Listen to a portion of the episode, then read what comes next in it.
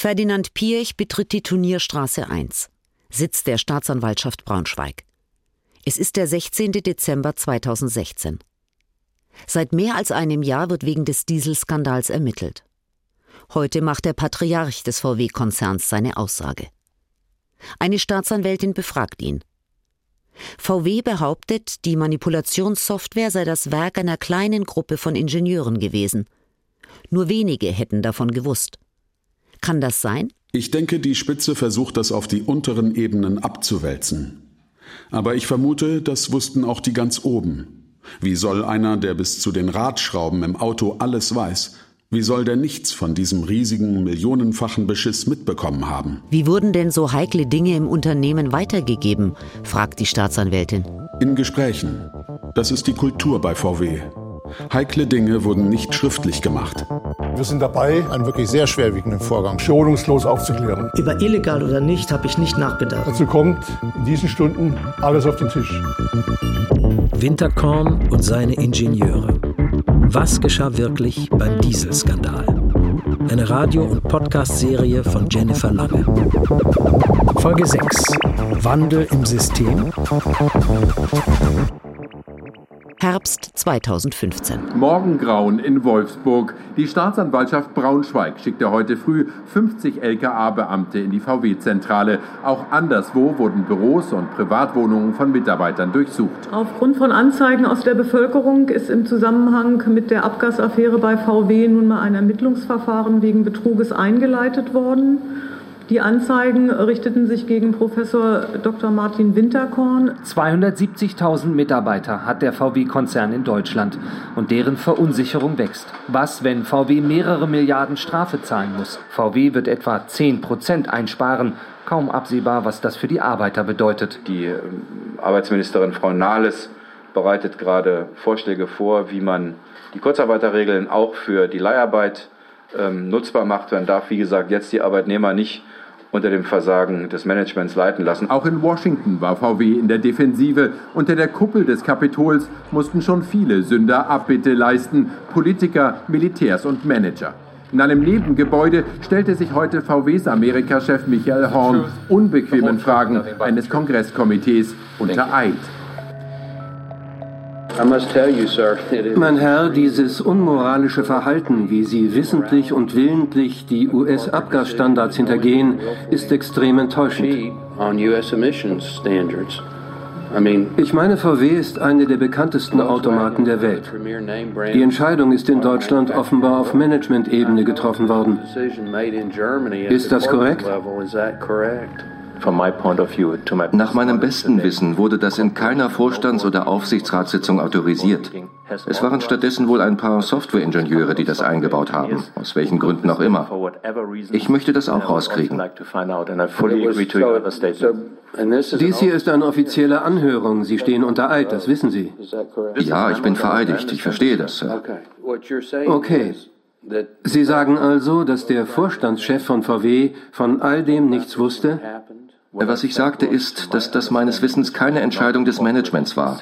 Das war etwas, was Einzelne getan haben. Aber es ist über Jahre passiert.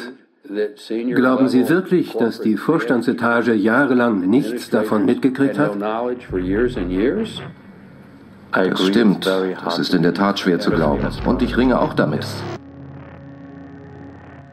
Ja, nach dem Bekanntwerden des Skandals äh, äh, war es äh, genau die Geschichte ähm, von VW, dass man gesagt hat, ja, da gab es so eine verschworene Gruppe von äh, paar Ingenieuren, äh, die äh, offensichtlich mit ihrer Aufgabe überfordert war und die sich dann auf dieses Tricksen und Betrügen eingelassen haben. Aber äh, das große Unternehmen insgesamt, natürlich auch das Management, wusste von all dem nichts und war nicht involviert. Äh, die Geschichte hat gezeigt, äh, dass das äh, äh, überhaupt nicht stimmt, nicht stimmen kann. In Wolfsburg bin ich jetzt verbunden mit Matthias Müller, dem Vorstandsvorsitzenden von VW. Schönen guten Abend, Herr Müller. Guten Abend, Herr Roth. Herr Müller, die Stickoxidwerte bei Dieselfahrzeugen sind über eine eingebaute Software gigantisch manipuliert worden. Das haben wir gesehen, das wissen wir. Können Sie sich denn erklären, woher diese kriminelle Energie in Ihrem Konzern kommt? Ja, kriminelle Energie, das klingt gerade so, als wäre das ein kriminelles Unternehmen. Ich glaube, äh, dass es zunächst so war, dass wir uns ein sehr ehrgeiziges technisches Programm vorgenommen haben, insbesondere mit der Einführung des Diesel in den USA, wo ja bekanntlich sehr anspruchsvolle Emissionswerte gesetzliche Vorgabe sind. Und äh, ich meine, der Vorgang liegt zehn Jahre zurück und zu dem Zeitpunkt war man der Meinung, das mit herkömmlichen Mitteln lösen zu können. Man hat dann wohl im Engineering-Bereich feststellen müssen, dass das so ohne weiteres nicht möglich ist und hat dann zu dem Hilfsmittel Software gegriffen. Ja, aber Herr Müller, was ich meine, der- sich als bedenklich herausgestellt Ist hat. klar, aber der gemeine Menschenverstand sagt einem ja, da sind nicht irgendwelche wild gewordenen Softwareentwickler unterwegs gewesen. Das muss doch irgendwo einer durchgewunken haben, sagen wir mal auf Vorstandsebene. Ja, das kann ich eben an dieser Stelle nicht bestätigen. Und das ist ja auch äh, ein Phänomen, das uns beschäftigt, dass auf der einen Seite die Ursache von dem Ganzen ein relativ kleiner Sachverhalt ist, aber die Wirkung natürlich dramatisch ist, weil das wird diesen Konzern Milliarden kosten. Trotzdem fragt man sich natürlich, wie kann sowas an dem Vorstand vorbeigehen? Da muss es ja dann doch äh, also mehrere, wenn nicht gar ein paar hundert Leute gegeben haben, die diese Nummer operiert haben. Wie wird denn der Laden dann geführt, wenn der Vorstand das nicht mitkriegt? Also es ist ohne Zweifel so, dass wir auf der einen Seite Prozessschwächen zu verzeichnen haben, die kennen wir zwischenzeitlich und die werden wir abstellen. Und wir haben natürlich ein Verhalten von Mitarbeitern im mittleren Management äh, gehabt, das, wie man heute sagt, nicht compliant ist. Und diese beiden Dinge, die müssen wir jetzt matchen und für die Zukunft einfach besser gestalten. Herr Müller, haben Sie herzlichen Dank für dieses Gespräch. Vielen Dank, Herr Roth. Das war schockierend, weil man sich selber gefragt hat, hä, das stimmt doch alles überhaupt nicht, was ihr hier erzählt. Und man dann als Ingenieur noch versucht hat zu rechnen, okay, wenn jetzt eine gesamte Aggregateentwicklung plus zig Zulieferer und mit allem, was da dranhängt, wenn man die mal aufsummiert und das dann gegenüberstellt zu der Gesamtzahl der VW-Mitarbeiter, ist das dann eine Handvoll Ingenieure? Nein. Spätestens da war, wo man gedacht hat, was machen die hier? Das ist ja gemein. Ich glaube, man kann das nicht erklären, dass 150 Leute Bescheid gewusst haben und nur das Unternehmen nicht. Das ist, sorry, Blödsinn. Das ist eine Funktion gewesen, die natürlich von allen Abgasverantwortlichen genutzt wurde und die gebraucht wurde. Es hat nur keiner begriffen, dass sie illegal war. Das war das Problem. Aber natürlich hat die Anzahl der Leute, die sagen, ich hab's gewusst, um den 20.09. herum plötzlich dramatisch abgenommen. Vorher waren es Hunderte, danach waren es vielleicht noch zehn, ich weiß es nicht. Das heißt, natürlich haben ganz viele sich auch auf Unwissenheit berufen und gesagt, nee, kannte ich nie, nie gehört. Akustikfunktion? Weiß ich nicht, keine Ahnung. Hallo Frau Askodom, ich habe Sie gerade über meine Kopfhörer immer schon mal seufzen und lachen gehört, als wir uns das gerade angehört haben. Was ist Ihnen da durch den Kopf gegangen? Ich bin so fassungslos. Also wenn wir das mal zusammenfassen, was wir gerade gehört haben, ist die arme Firma VW eigentlich Opfer eines Hackerangriffs geworden. So stellen die das dar. Also irgendwelche Softwareingenieure haben diese, diese, diese, diese Software gehackt und haben da was reingegeben, wie so ein Trojaner. Und da hat keiner was von gewusst und jetzt müssen sie es ausbaden. Ich könnte mich wegschmeißen. Also was für eine Unverschämtheit. Ich kann mich aufregen darüber auch. Und da sieht man wieder mal, es werden Bubbles losgelassen, statt über Werte zu reden. Es wird Marketing gemacht, statt äh, auf Qualität zu achten. Und das ärgert mich. Genau, es ist ja auch die Frage, was für eine Sprache wird da eigentlich gewählt? Ähm, mhm. Die Manipulation bei VW ist aufgeflogen. Und interessant ist ja, finde ich, dass VW nicht äh, vom Dieselskandal spricht, sondern immer mhm. Dieselthematik sagt. Also sozusagen, ja. was bis, für ein bis, Wording die sich bis dann... Bis heute. Ja, bis ja. heute. Also Frau Askodom, was sagt das auch über einen Konzern?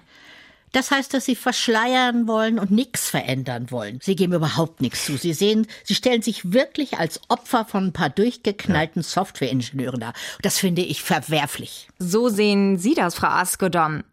Aber zur Fairness hören wir mal, was VW dazu sagt. Ja, das hat sich ja auch bestätigt. Und äh, ich meine, wenn, selbst wenn es äh, ein paar Dutzend waren, ist das gemessen an äh, Tausenden von Entwicklern oder 660.000 Mitarbeitern im Konzern. Äh, auch nach heutiger Einschätzung äh, eine kleine Gruppe. Das war Hiltrud Werner. Und sie fügt hinzu, wenn wir bei Volkswagen von Dieselthematik äh, sprechen, dann machen wir das deshalb, weil wir ganz viele Themen äh, da sozusagen subsumieren. Eben nicht nur ähm, die Sachverhalte aus der technischen Entwicklung, sondern vor allen Dingen auch äh, die Veränderung äh, im gesamten Unternehmen. Und insofern haben wir einfach einen größeren Begriff gewählt.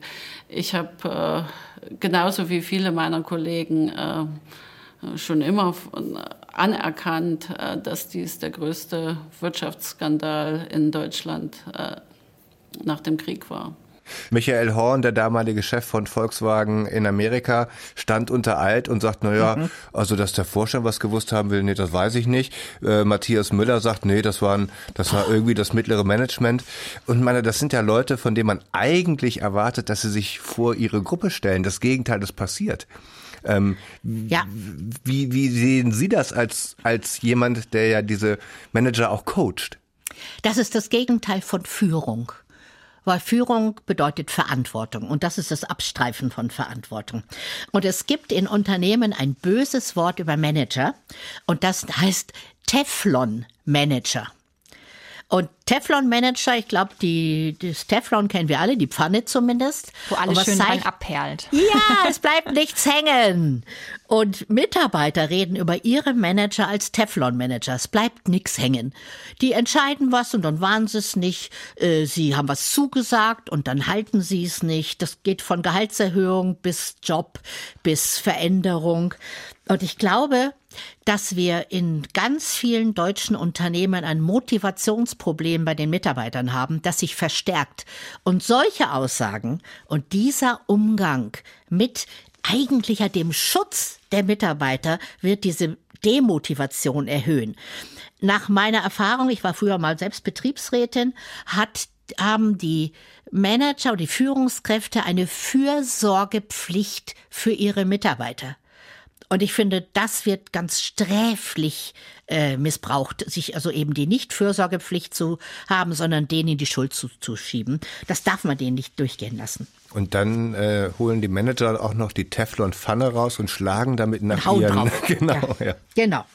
Und du bist schuld, Zong. Mhm. Das ist ja auch das Gefühl von vielen Mitarbeitern, die so sagen, auch mit denen wir gesprochen haben, dieses Gefühl von wir da unten, ihr da oben. Mhm. Also das ist so es gab ja einige Mitarbeiter, die entlassen wurden, einige durften bleiben, aber gerade von den mhm. VW-Vorständen wurde ja doch sehr viel weggehalten in den Augen von vielen Mitarbeiterinnen und Mitarbeitern, dass die Vorstände sehr geschont wurden. Bevor wir jetzt tiefer in die Geschichte einsteigen, noch eines vorab. Wir haben es zwar in der einen oder anderen Folge schon erklärt, aber es ist uns auch wirklich wichtig, transparent zu machen, wie wir hier arbeiten in dem Podcast und äh, mit welchen Quellen wir arbeiten und wie wir sie einsetzen. Unsere Quellen sind ja unter anderem einige der rund 100 Beschuldigten, mit denen wir für diesen Fall gesprochen haben. Sie wollen anonym bleiben, unter anderem, weil es immer heikel ist, einfach Details aus seinem Unternehmen preiszugeben. Und bei so einem heiklen Thema wiederum äh, ist es natürlich für Journalisten auch oberste Pflicht, ihre Quellen zu schützen. Und äh, deswegen haben wir auch zu einem Mittel gegriffen, das ungewöhnlich ist. Äh, und zwar verbinden wir unsere Quellen, also das, was wir in den Gesprächen erfahren haben und Aussagen, die wir auch äh, in den Akten gelesen haben, ähm, mit den Stimmen von Schauspielern. Und genauso spricht diese Stimme auch Aussagen aus Akten, die wir übrigens einfach aus juristischen Gründen nicht im Wortlaut wiedergeben, sondern nur sinngemäß. Jeder mit dem wir gesprochen haben, hat seine eigene Geschichte, seine eigene Wahrheit, will sich im bestmöglichen Licht darstellen. Und äh, was ist seit dem Aufliegen des Skandals bei VW passiert? Was, was hat sich da gewandelt? Zum Beispiel bei den Abgastests, äh, bei der relativ laxen Gesetzgebung hierzulande und auch in der Unternehmenskultur. Da wollen wir jetzt auch mal Bilanz ziehen. Ich bin Jennifer Lange und mir gegenüber sitzt mein Kollege Alexander Drost. Hallo zusammen. Also VW hat versucht, viel an sich abperlen zu lassen, Motto Teflon. Aber dann im Oktober 2015 hat VW dann doch auch in Deutschland so die ersten Konsequenzen gespürt. Das Kraftfahrtbundesamt hat VW per Bescheid aufgefordert, deutschlandweit 2,4 Millionen Fahrzeuge zurückzurufen und nachzurüsten. Die Rückrufaktion, die das Kraftfahrtbundesamt startet, ist ein erster richtiger Schritt, aber das reicht natürlich nicht, denn es muss der Skandal bei VW aufgeklärt werden, es muss aufgeklärt werden, was die Fahrzeuge auf der Straße real ausstoßen und die Bundesregierung muss endlich aufhören, eine Verbesserung auf europäischer Ebene zu blockieren. Oliver Krischer bringt das ja äh, sehr gut auf den Punkt. Der grüne Bundestagsabgeordnete war der stellvertretende Vorsitzende des Dieseluntersuchungsausschusses im Bundestag. Der politische Rahmen hat äh, dazu beigetragen, hat die Automobilindustrie quasi eingeladen zu tricksen und betrügen. Aber äh, die Rahmenbedingungen selber, auch durch die enge Verquickung von Politik und Autoindustrie, die in Deutschland ganz extrem ist, hat äh, natürlich dafür gesorgt, dass ein solches Klima entstanden ist. Und da hat die Automobilindustrie natürlich selber dazu beigetragen, dass in ihrem Sinne gearbeitet wird. Das ist natürlich auch ein Ergebnis der Lobbyarbeit Arbeit der Autoindustrie. Ja, die wahre Geschichte ist sicherlich, dass es lange Jahre ein politisches Umfeld gab, in dem sehr abstrakte, fiktive und realitätsferne Testzyklen genutzt wurden, um Abgasgrenzwerte zu bestimmen. Es war so ein blöder Graubereich, eine Lücke in der Gesetzgebung. Abschalteinrichtungen, die den Schadstoffausstoß regulieren, sind nicht per se verboten. Sie dienen in bestimmten Situationen dem Schutz des Motors. Das verbieten deutsche und europäische Gesetze nicht. Und diese Lücken nutzen die Autobauer aus.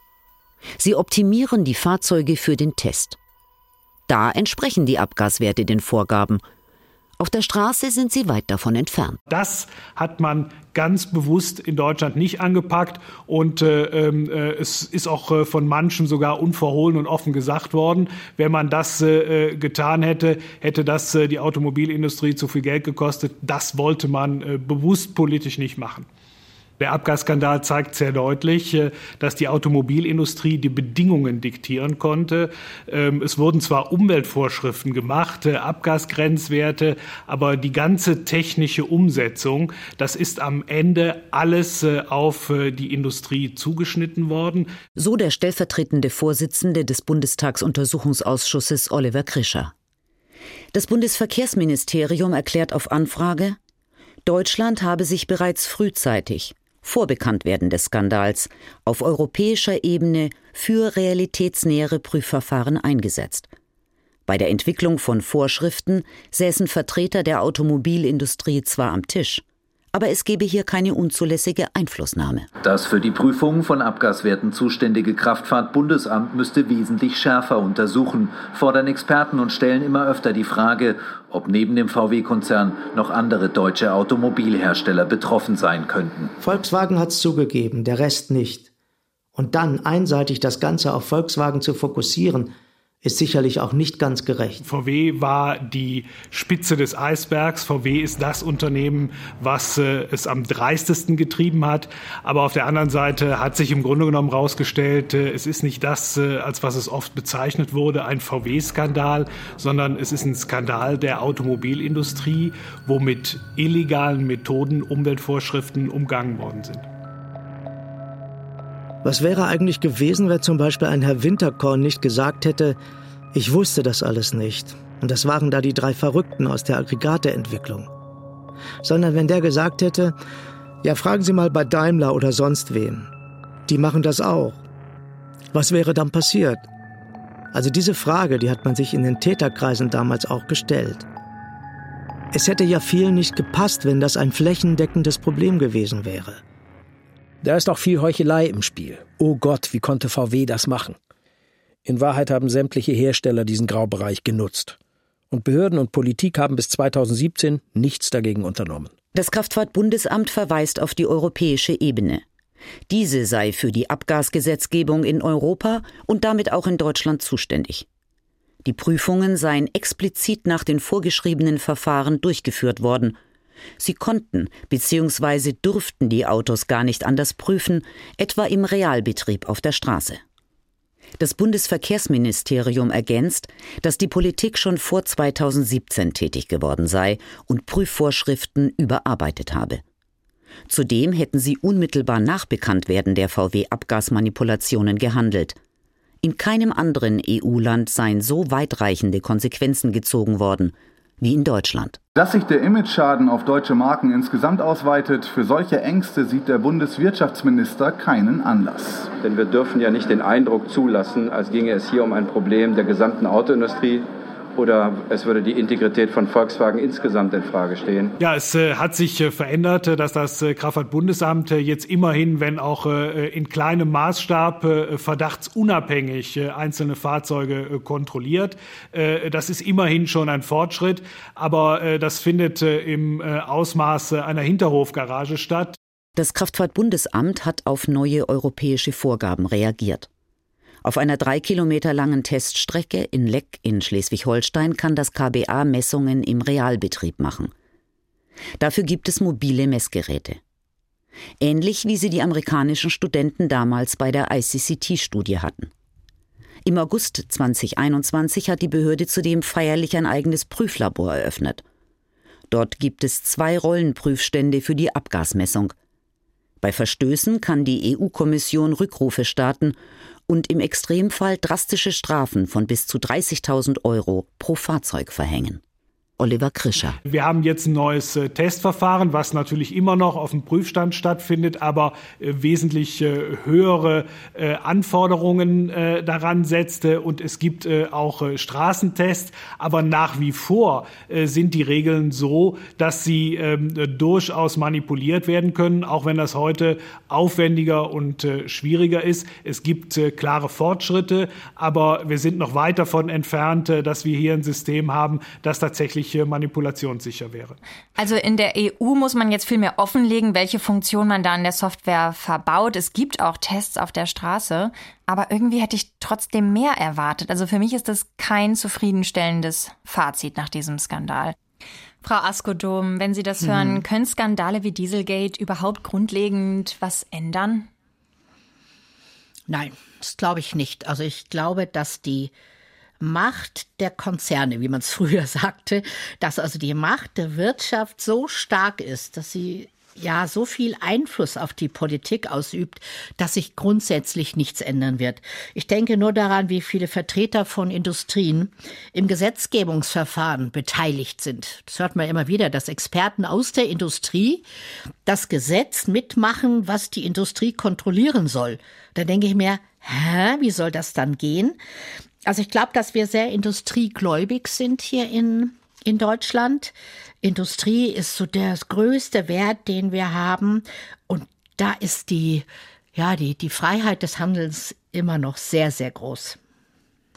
Volkswagen ist natürlich auch ein wahnsinnig großer Konzern, spielt halt einfach eine große Rolle, was auch Arbeitsplätze angeht. Ähm, das ist ja auch Klar. so ein Argument häufig von den Konzernen. Ne? Wenn ihr uns hier zu viele Regularien aufbrummt oder sonst wie äh, in die Quere kommt, das kostet Arbeitsplätze und Steuergelder. Zur ganzen Wahrheit gehört aber auch, dass es heutzutage in Deutschland deutlich öfter Kontrollen äh, gibt und auch Rückrufe bei Verdacht auf irgendwelche Unregelmäßigkeiten.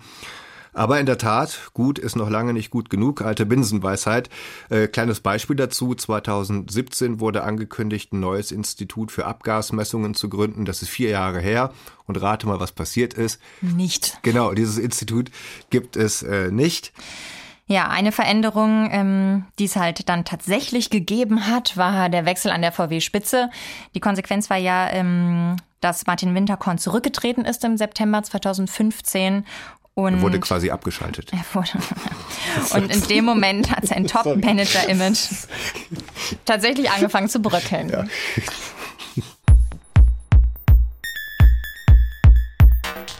Ich habe es immer verstanden, dass jemand, der sich auf so einen Stuhl setzt und so einen Job macht, dass der viel Geld dafür bekommt, dass er die Verantwortung hat. Dass im Grunde ja aber eigentlich alle, die so viel Geld und so viel Verantwortung, zumindest im Tagesgeschäft vorspielen, wenn's eng wird, sich als erstes mal selber in Sicherheit bringen.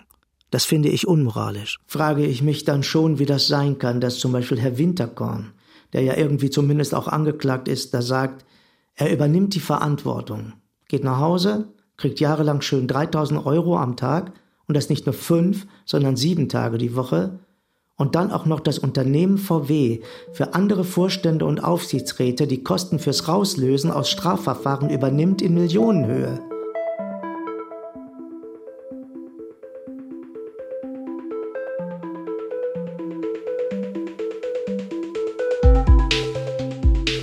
Winterkorn und seine Ingenieure. Was geschah wirklich beim Dieselskandal? Eine Radio- und Podcast-Serie von Jennifer Lange. Folge 6. Wandel im System Mit Gustav Peter Wöhler, Michael Weber, Douglas Welbert, Kai Hufnagel und Wolfgang Berger. Erzählerin Christine Adelhardt. Talks Alexander Drost, Sabine Askodom und Jennifer Lange. Recherchen Stefan Welz und Christine Adelhardt. Mitarbeit Julia Wackett. Technische Realisation Christian Alpen und Nicole Graul. Regie Giuseppe Maio. Redaktion Lena Gürtler und Ulrike Thoma. Eine Produktion des Norddeutschen Rundfunks 2021. Als Podcast in der ARD Audiothek. Mehr Informationen auf ndr.de-dieselskandal.